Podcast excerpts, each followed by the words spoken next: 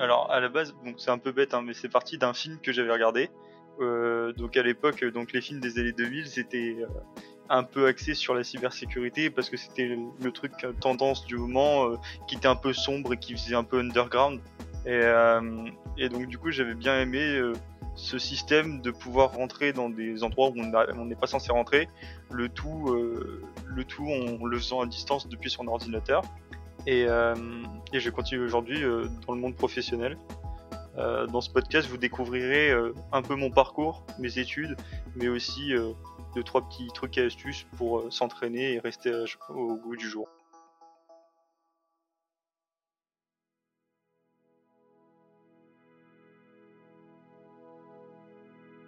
Ouvrir une porte sans en avoir la clé. C'est ça, une cyberattaque pour Mathieu. Si vous ne savez pas ce que c'est, voilà comment ça se passe en gros. Des méchants pirates informatiques font intrusion dans nos téléphones portables ou nos ordinateurs pour hacker des données sensibles et les revendre ou carrément se faire passer pour nous et par exemple dévaliser une boutique en ligne. Compte bancaire, dossier médical, boîte email et même le contrôle de nos alarmes anti-vol, aujourd'hui la menace est partout, à l'échelle individuelle et collective. Alors pour faire barrage, les institutions, les gouvernements, les administrations, les entreprises du secteur privé, tous mettent en place des systèmes de cybersécurité et font appel à des professionnels. Mathieu, lui, a commencé dès l'âge de 15 ans des exercices de simulation d'intrusion à des systèmes informatiques. En clair, il se mettait dans la peau d'un pirate pour comprendre les différents mécanismes d'attaque qui sont aujourd'hui infinis. Depuis, Mathieu n'a jamais arrêté et a orienté tout son parcours post-bac autour d'une ambition, devenir un expert en cybersécurité.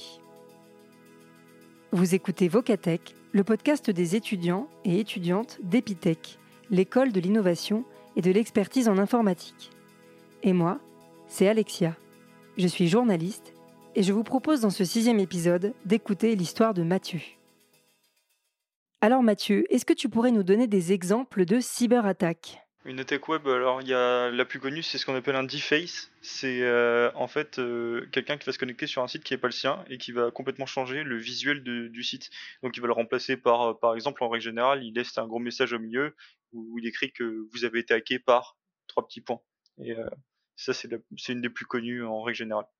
Euh, est-ce qu'il y, a une attaque que tu as en tête qui t'aurait un peu marqué particulièrement euh, par sa force de frappe, quoi, par vraiment son en dehors d'un film, hein, une attaque qui a vraiment euh, vraiment existé? Est-ce que tu en as une en tête ou peut-être plusieurs où tu t'es vraiment dit ah ouais là c'est du lourd quoi Ouais, c'est l'attaque du NHS. le NHS c'est le système de santé anglais.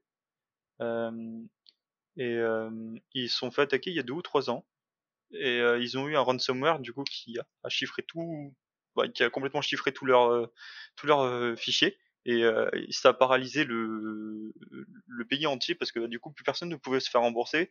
Tous les gens qui allaient à l'hôpital pour les opérations ne pouvaient pas se repérer vu qu'ils avaient plus de sécurité sociale. Et, tout le monde était bloqué en fait.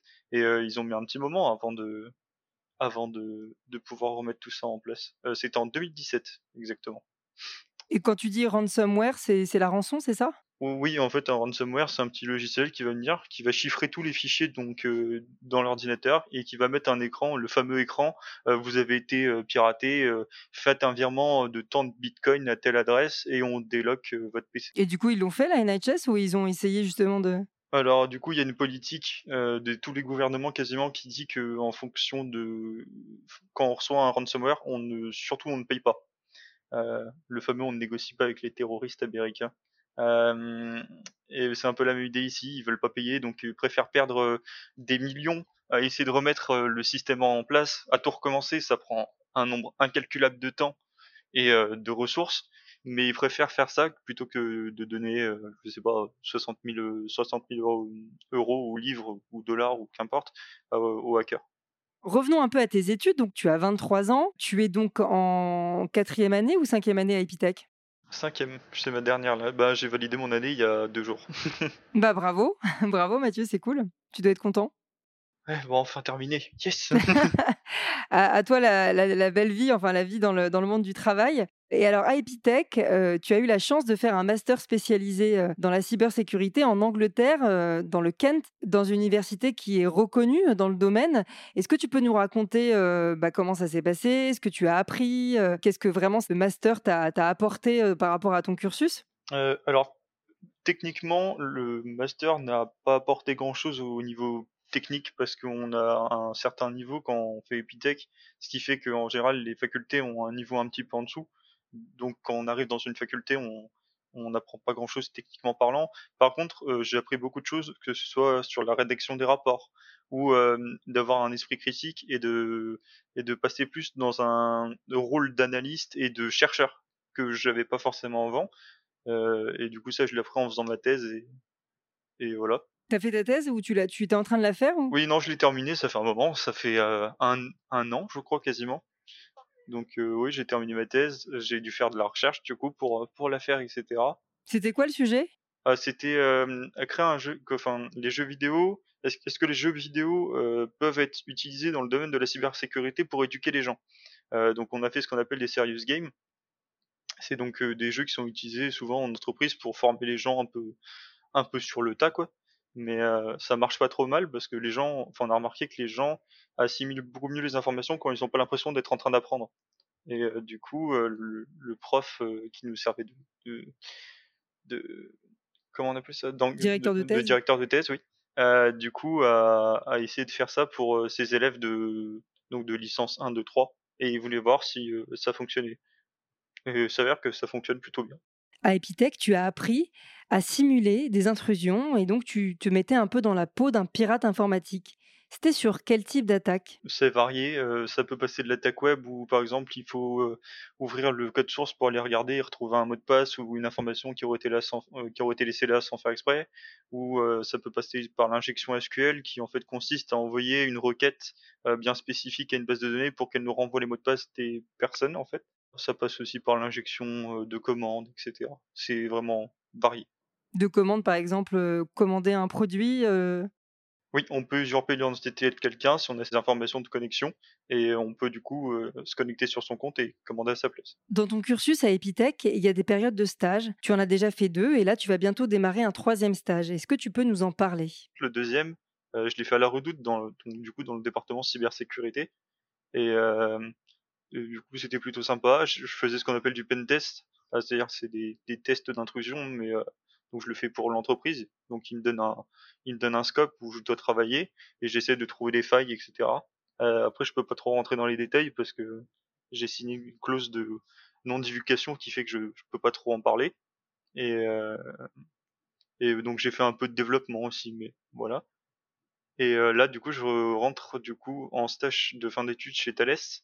Euh, Thales qui comme assez connu et euh, du coup je refais du pen test. Tu peux juste me réexpliquer, euh, excuse-moi, mais le pen test pour que je comprenne bien? Ouais, alors le pen test en français c'est test d'intrusion. Donc en fait, on va me donner un périmètre. Par exemple, je vais travailler que sur le périmètre A. Euh, on va me dire de d'essayer de, trouver tous les moyens possibles et inimaginables pour euh, rentrer dans une machine ou pour exploiter quelque chose qui n'est pas censé être exploitable. Et euh, du coup, je vais fouiller à droite à gauche, je vais euh, essayer de, de, faire mon chemin jusqu'à arriver au, au point où j'arrive à rentrer dans la machine, par exemple. Et du coup, en fait, ces tests d'intrusion, ça permet après de dire, ok, c'est pas assez sécurisé parce que il a réussi à y aller, euh, donc on va trouver une solution de pare-feu. C'est ça, en fait. Ouais, en fait, c'est l'idée, du coup, en, faisant mes tests et en arrivant à rentrer. Ensuite, c'est moi qui vais gérer, du coup, tout le côté patch. Donc, comment résoudre le problème, de où vient le problème, etc. De donner des solutions pour que les gens puissent ben, patcher le problème. Et tout ça, je le, je le, je le condense dans un gros PowerPoint.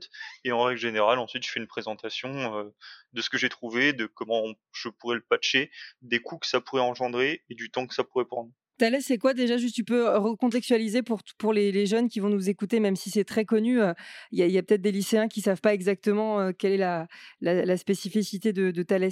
Euh, Thales, du coup, c'est une boîte, donc c'est une entreprise qui est cotée en bourse. L'État français dispose de quelque chose comme 25% dans l'entreprise. Et ils travaillent donc ils travaillent sur pas mal de choses. Ils font de l'aéronautique, donc ils travaillent sur les avions, etc. les fusées, les armements, les systèmes d'armement des bateaux, des avions. ils font aussi du coup de la cybersécurité. Et ils font par exemple les cartes SIM des téléphones en Europe aussi. Donc ils, ils touchent un peu à tout si, tu fais ce stage, tu as, déjà négocié en fait de, que derrière, euh, ils, aient un job pour toi? Alors en règle générale, les stages de fin d'études dans les entreprises, euh, mmh essayent de garder, donc les entreprises essaient de garder les étudiants, sachant que du coup, ils, donc ils nous forment pendant six mois, euh, donc ils mettent quelqu'un avec nous, ils nous forment, etc. Et ensuite, du coup, on, on, a terminé nos études. Donc les entreprises en règle générale récupèrent directement l'étudiant à la sortie, à la sortie du stage pour pour pas avoir formé la personne pour rien, quoi.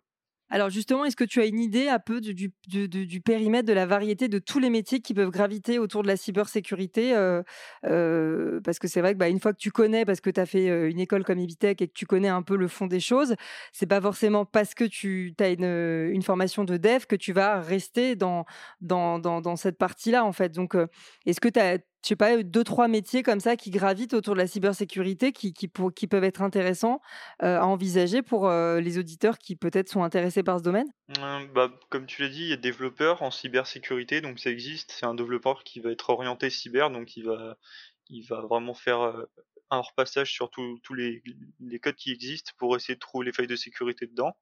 Il y a aussi, par exemple, du coup, auditeur, c'est ce que moi je, fais pour le coup. Donc là, on va essayer plutôt de chercher les failles dans le réseau, etc. ça marche aussi pour les codes. souvent, on reprend des codes et on relie histoire de vérifier qu'il n'y a pas de problème. Et euh, sinon, il y a par exemple le RSSI qui est très connu, c'est euh, pour responsable des systèmes de, la sécurité des systèmes d'information. Donc euh, c'est un peu le big boss de, la boîte. C'est lui qui s'occupe de toute la partie cybersécurité dans une entreprise. Et donc c'est lui qui gère tout ce qui est budget, vers où on va orienter donc la, la priorité sur certaines tâches, etc. Le job de tes rêves dans la cybersécurité, ce serait quoi du coup? Euh, très très bonne question. ça dépendrait. Ben, open tester, donc auditeur, ça me va très très bien pour le moment parce que j'aime bien le technique. Euh, mais je pense que à long terme, moi, je partirai sur RSSI ou directeur en, en cybersécurité. Donc c'est juste un cran en dessous. C'est la personne qui s'occupe. Euh, ben c'est le dessous du RSSI. Quoi. Il, il va dispatcher, il aide un peu le RSSI dans sa tâche. Et alors, tu parlais des, salaires. Est-ce que tu as une petite idée, euh, une fourchette euh, du salaire que tu vas toucher euh, quand tu vas démarrer là en tant qu'auditors alors, en règle générale, c'est plutôt bien payé. c'est même très très bien payé. je sais pas. donc, open tester, je, pense que ça doit, en sortie d'école, ça doit se faire dans les dans les 35 35 k annuels.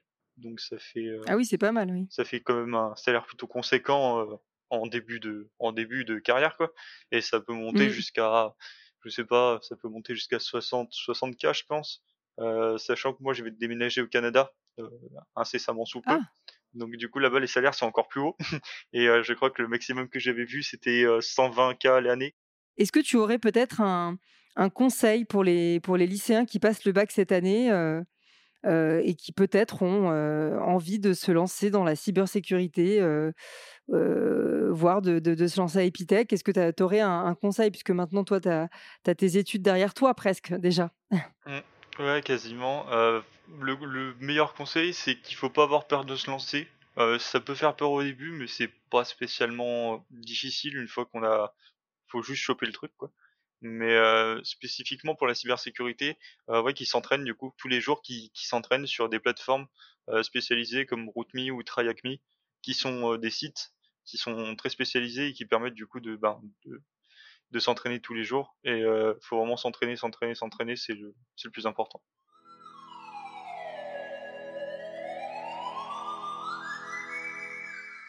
Vocatech est produit par Capella Productions. Musique originale et post-production Maxime Fary. Animation et storytelling, Alexia Fary. Pour écouter les voix de Julien, Maïlis, David, Richard ou Mathias, gardez vos écouteurs et rendez-vous sur Ocha, Spotify, Apple Podcast, Deezer. Il suffit de taper Vocatech dans la barre de recherche. Et si vous avez aimé, n'hésitez pas à liker, partager, commenter, à faire du bruit. À très vite.